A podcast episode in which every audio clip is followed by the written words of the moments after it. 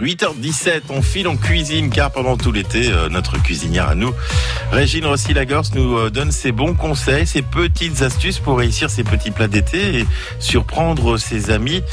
Un peu de crème pâtissière dans la bouche euh, ce matin. C'est une crème typique de notre région et vous nous en parlez ce matin, Régine. Bonjour.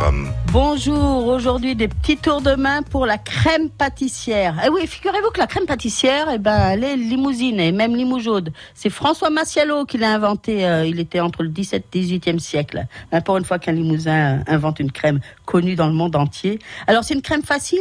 Oui et non.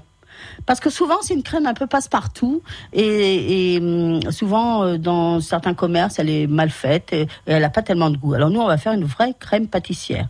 Notre vanille, si on la fait à la vanille, hein, elle doit infuser dans le lait. Alors la vanille, on, est, on ouvre la gousse de vanille en deux, on sort les graines avec une petite cuillère et hop, voilà nos graines et on va les laisser infuser dans le lait. Plutôt la veille. Mais oui, comme ça, les graines de vanille ont bien complètement le temps de parfumer votre lait. Après, ben, quelque chose de très intéressant. Soit vous prenez deux casseroles, une casserole dans laquelle vous allez faire bouillir le lait et une deuxième casserole après pour faire votre crème. Donc vous allez euh, prendre votre casserole, mettre euh, vos ingrédients, votre lait dedans. Pendant ce temps-là, vous allez euh, mélanger les jaunes d'œufs, le sucre, la farine et une petite pincée de sel. Vous allez mélanger tout cela et puis quand votre lait a bouilli, mais vous le laissez redescendre. Là, vous allez le mettre petit à petit sur votre préparation.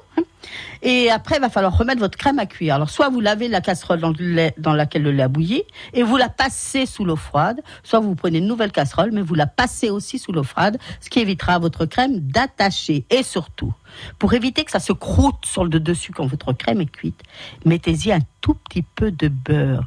Et puis votre crème, vous pourriez aussi la faire à la menthe, au chocolat, aux épices. Mais ça, chut, ne le dites à personne. Merci, d'accord, on va garder ça pour nous et demain on fera des verrines avec Régine.